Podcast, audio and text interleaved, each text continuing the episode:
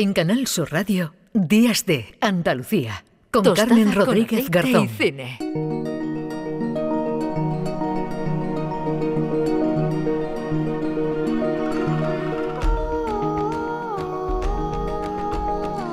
Diez de la mañana y 27 minutos, eh, tiempo ya para hablar de pelis, de cine. Juan Luis Artacho, ¿qué tal?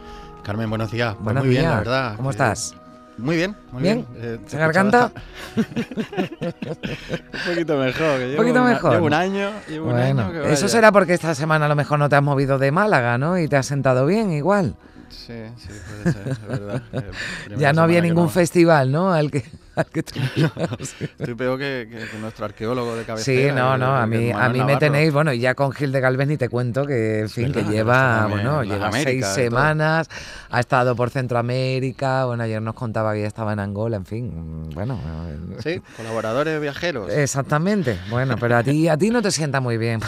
No, no, vengo con cambio de frío. Yo, yo soy mucho más frágil que esta gente, sí. Bueno, eh, con esto no quiero decir nada, ¿eh? Juanlu, hoy es el Día Internacional del Payaso, que no, que no con yo. esto no quiero decir nada. Nada, nada, son payasos maravillosos que nos han alegrado Sí. la vida y lo seguimos haciendo. Bueno, tú dices, claro, que nos han alegrado la vida y mucho, ¿no? Porque los payasos de la tele, fíjate que además este 5 de noviembre yo no lo sabía, lo, lo- lo vi el otro día y me, y me sorprendió gratamente que se celebra el 5 de noviembre el Día del Payaso porque es el día del nacimiento de, de Miliki, ¿no? te he de- escuchado, te he escuchado a las, a las 9 Sí. cuando lo decías y la verdad que no, no lo sabía. y No, no, ni yo, y la mucho. verdad es que me, me ha gustado por ese reconocimiento además internacional, ¿no? Y porque ha formado parte de, de nuestras vidas. Pero hoy, bueno, los payasos, hay películas de, de circo, ¿no? En la que están los payasos. Yo decía que, claro, que lo de payaso cabe en comedia, cabe en, en dramas, eh, pero lo que más se ha llevado eh, es el Terror, payaso ¿no? en la película de, de- de terror. Fíjate, ¿tú sabes que se llama coulro- coulrofobia, el miedo a los payasos? No lo sabía. Ni yo tampoco. Sí, la verdad que es una figura un poco eh, que, que aparte está destinada para divertir para los niños, pero es verdad que hay algunos tipos de payasos y los maquillajes, etcétera, que dan un poquito de, de pavor, Ujú. ¿sabes? El lado oscuro de la comedia. Sí. Y, y es verdad que se ha- o lo, lo reconocemos hoy en día, mucho más lo asemejamos a, a la película It, ¿no? Y Sí. estos payasos tenebrosos y que dan mucho miedo. Mm. Pero bueno, nosotros vamos a escaparnos un poquito de ahí, vamos a Sí. hacer un... Hemos seleccionado tres, ah, bueno, algunos son payasos inquietantes, ¿eh? también Sí, de, los que, de los que te he visto por ahí, pero... Otra propuesta pero- un poco alejada de, de estas últimas tendencias de, de Mm, terror que, que estábamos hablando. Bueno, en la, en la selección que hace eh, Juan Luis Artacho, yo en esta no he tenido nada que ver, siempre alguna vez aporto algo, pero en esta hoy, en esta, esta semana directamente me dijiste, vamos con, con estas tres. Venga, ¿con cuál, ¿con cuál empezamos? Empezamos con una que no tenemos corte porque Mm. no- estamos en el año 1932 con Mm. una película de Todd Browning que, que empieza en el, en el cine mudo y, también hizo películas en el sonoro y esta película que se llama Freaks, La parada de los monstruos, una Ujú. película de culto muy icónica. No sé si la has visto, Carmen, pero... eh, He visto mucho alguna, verá, alguna Imagen, ¿no? imagen, Alguna- exactamente, mm. ¿no? En algún, bueno, pues no sé, en algún programa, en algún reportaje, en algún, en alguna película, ¿no? Incluso que ha podido hacer referencia, pero no, no, no, no la he No visto. la- pues te la recomiendo. No, no sé Ujú. si es fácil encontrarla, porque es una película muy conocida y para el cinéfilo bastante, pero no sé si estará en plataformas o tal. Pero si la, la apuntas o los, los oyentes también la pueden descubrir, se van a quedar sorprendidos porque no solo hay payasos, que son muy secundarios en la trama, porque es un circo lleno de seres deformes, tullidos, pero son tullidos reales. No, ahí no hay maquillaje ni... Claro, en el efectos. 32, ¿no? Del, del siglo pasado, pues sería complicado, ¿no? Eh, los efectos especiales Bueno, serían muy limitados, ¿no? Muy Y- limitado, pero podían haber disfrazado a, la, a la mujer barbuda o... o a- No, no, pues eran reales, ¿no? Eran reales, absolutamente. De hecho, hay algunos que salen eh, que no tienen ni extremidades, no tienen brazos ni piernas y salen eh, casi como los olvidados de Buñuel en un andamiaje que Mm. son terroríficos, que nada más yo creo que Mm. vas a ese circo y, y sale llorando. Pues en esta historia, en este circo con estos tullidos, eh, gente, los enanos, con gente muy, muy variopinta y Mm. deforme, pues hay una, una de, de estas personas que hereda una fortuna y la trapecista intenta seducir a este enano para quedarse con el dinero. Mm. Y a partir de ahí, eh, Todd Browning crea eh, estas imágenes de, terror, pero de un terror poético, muy gótico inglés, digamos, em, eh, y hace un alegato en favor de la diferencia. Al final, todos estos personajes diferentes em, son los que son mayoría en ese circo. Hmm. Esta trapecista guapa y mm, el personaje que hace de Hércules, de, hombre fuerte hmm. y, tal, son la minoría, que son como los que representan la belleza y los estereotipos hmm. que la sociedad potencia. Ahí no, en ese pequeño mundo de ellos, todos los deformes son los que son mayoría y estos se sienten más desplazados, ¿no? aunque ellos intentan utilizarlo. Y una película muy moderna, donde la fealdad se impone, una, especie de estética de la fealdad impresionante, y, habla sobre la, tiranía de la belleza, de alguna manera, muy adelantada a su tiempo, una película extraña, irrepetible, muy rara y que recomiendo vivamente. Y hemos cogido los payasos aquí de manera muy tangencial, pero es buena oportunidad para recomendar esta, esta película. De Tom Browning, que es conocido sobre todo por el Drácula de Bela Lugosi de Universal fue su peli más, conocida. Bueno, pues antes está, esta parada de los monstruos, la voy, la voy a buscar, tengo ganas de, de, verla. Es, es, hipnótica, te pones a ver mm. todos los personajes que salen y ya te digo, hay unas imágenes preciosas, preciosas, mm. pero eh, entre barro, las carrozas del circo mm. y una fotografía inquietante y, la verdad que, es muy recomendable. Bueno, pues ahí queda esa primera, primera propuesta en este día en el que ahora sí, ahora sí los payasos, ¿verdad? En estas dos que, que siguen sí que tienen un, papel eh, protagonista. Mucho más fuerte, sí.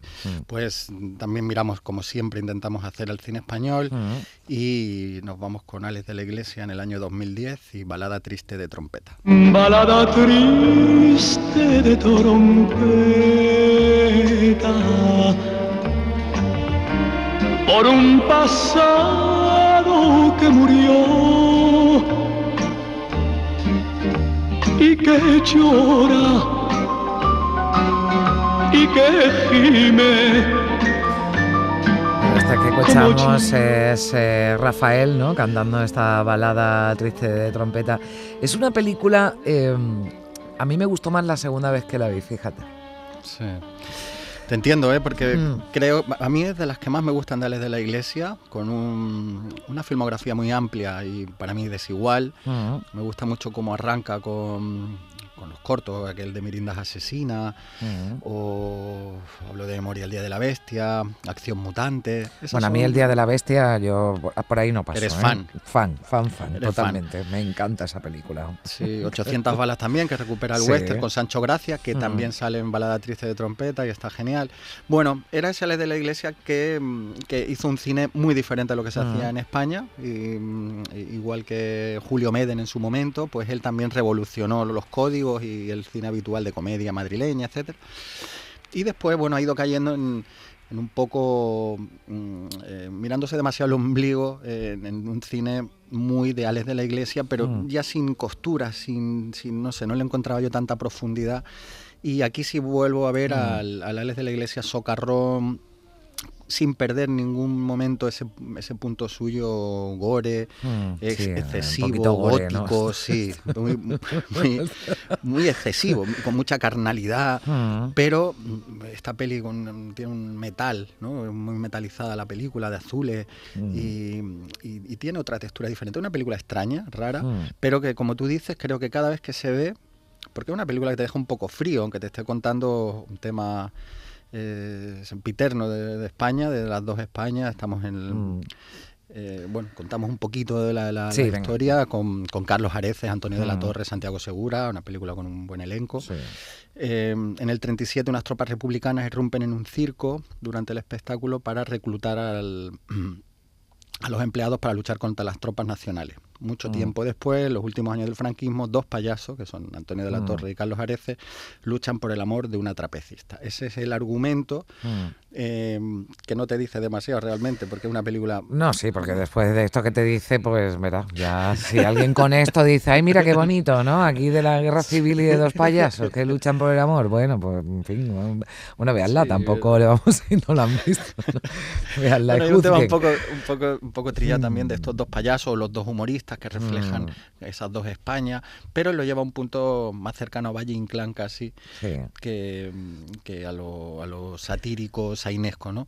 Y, y la verdad que a mí me parece una película como rarísima del cine español, Sí. con esa estética fría pero a la vez profunda y está muy bien cogido. No te deja de indiferente. es Rafael. una- no te deja indiferente. no te deja efectivamente. indiferente. Fíjate que yo encontrando aquí, bueno, encontrado una, la crítica, o bueno, parte de la crítica que le hace Carlos Bollero, ¿no? Que le hizo Carlos Bollero. en Le El gustó, País. yo recuerdo que él creo que le gustó. Sí, pues, dice, mira, este experimento tan difícil le ha salido muy bien. Dice, Alex de la Iglesia arriesga y gana. Es una película de rareza atractiva, tan hipnótica como inclasificable. O sea, creo que lo define muy Sí, bien. eh, efectivamente. Es una película rara, pero Mm. que está Alex de la Iglesia ahí. Está todo el Alex de la Iglesia, que por ejemplo ahora me acuerdo de la comunidad con Sí, Carmen también, Maura, que también, me gusta mucho. También me gusta mucho esa que, película, que sí. tiene que ver con esto, porque es un poco en minúsculo también un retrato ¿no? de la España, Hmm. en este caso de- del Madrid de ese momento, pero que hace muy bien eso Ale de la Iglesia en sus mejores películas y aquí por supuesto metiéndose en algo más grande. Como está muy bien, Areces y Antonio de la. Torre están muy bien. Areces, Areces a mí me gusta especialmente ¿eh? en esta en esta película. Tengo que tengo que Sí, la que- vis cómica de Areces siempre es es maravillosa, tan seco a la vez. Sí. pero, mm. Bueno, seguimos, película ¿no? de Sí. payaso del cine español, un poco rara, pero, Mm. pero especial y, y recomendable. Y pues una de las más cercanas que tendríamos que teníamos que hablar de ella, que es el Joker de Todd Phillips.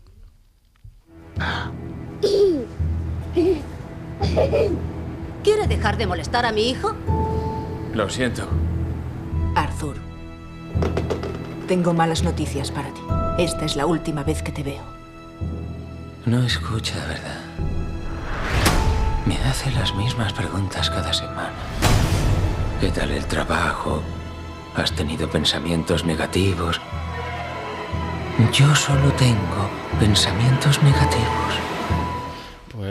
Pues, Uf, pues, Carmen, no, esto nos, nos pilla muy cerquita. ¿no? Sí, se, se habló mucho. hace pocos años, ¿no? Eh, Del 19, 19, sí, sí. bien, cuatro añitos, sí, sí. sí, bueno. Sí, eh, Todd Phillips, que venía Mm. de, de hacer comedias de las que a mí me gustan, como Resacón en Las Vegas y estas cosas que la gente Mm, Sí, se ¿cuál era la, no le a, mí, atención. a mí la que me dejaste, y perdón la de, no sé, Virgen a los Virgen a los 40. 40, esa, Sí, esa, bueno, esa, es bueno. más todavía. Esta no es, esa no es de Todd Phillips, ¿no? Pero bueno, que es de ese, bueno, Resacón. Judd ah, Apatow, ah, de, Judd de- Apatow, eh, o sea, el director de, mira, eh, ahora me acabas de dejar, o sea, el, el director de Resacón en Las Vegas es el director de Joker.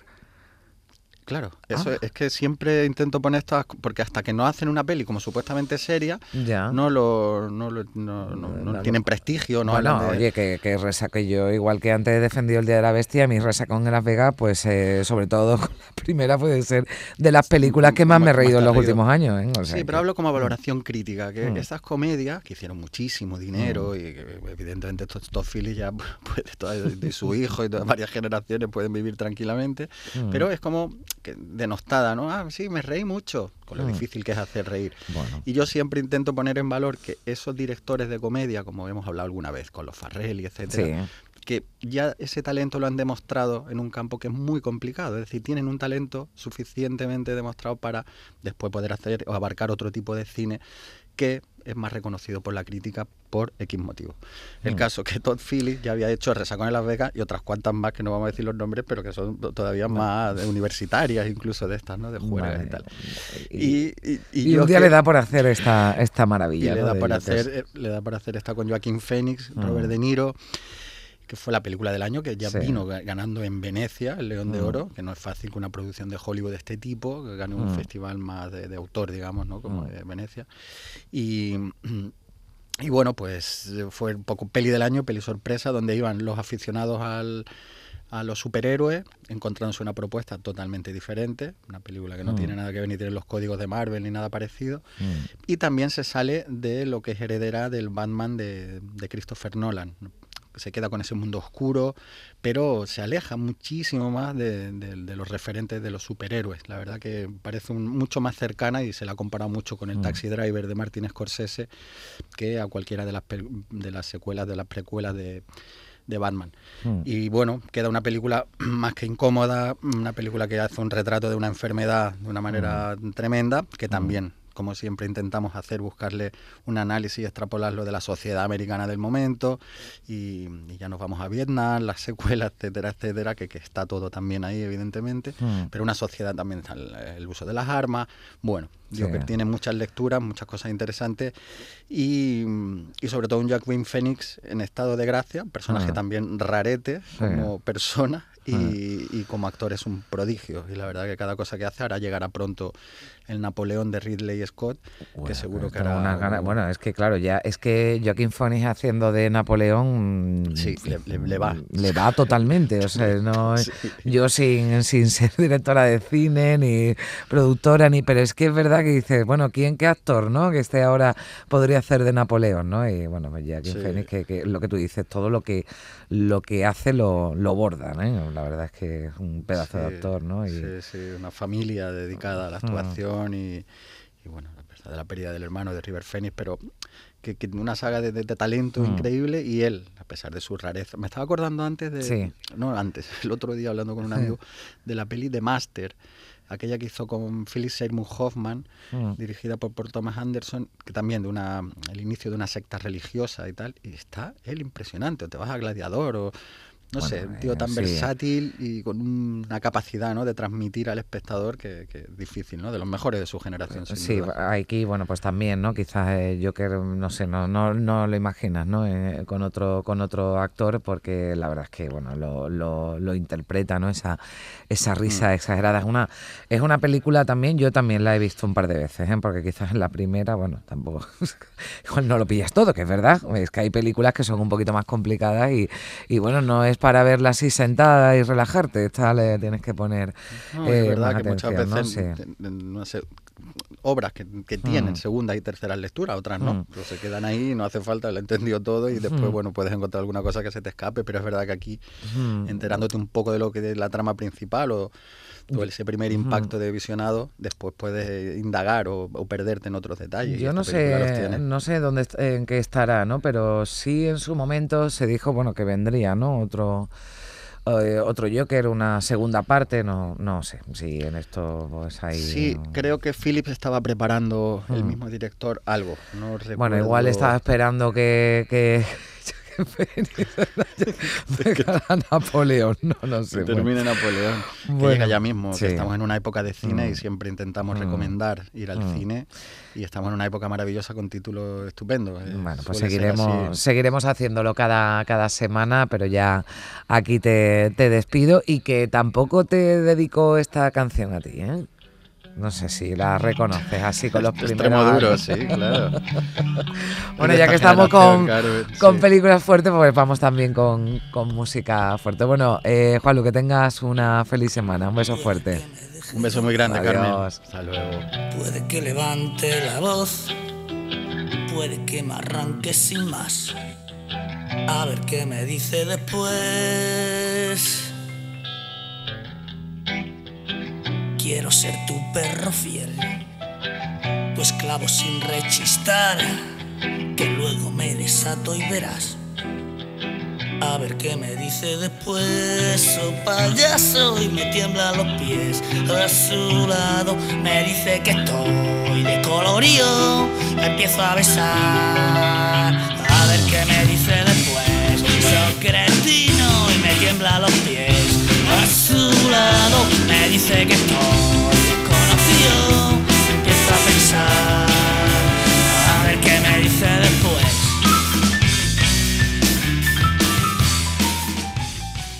Días de Andalucía con Carmen Rodríguez Garzón.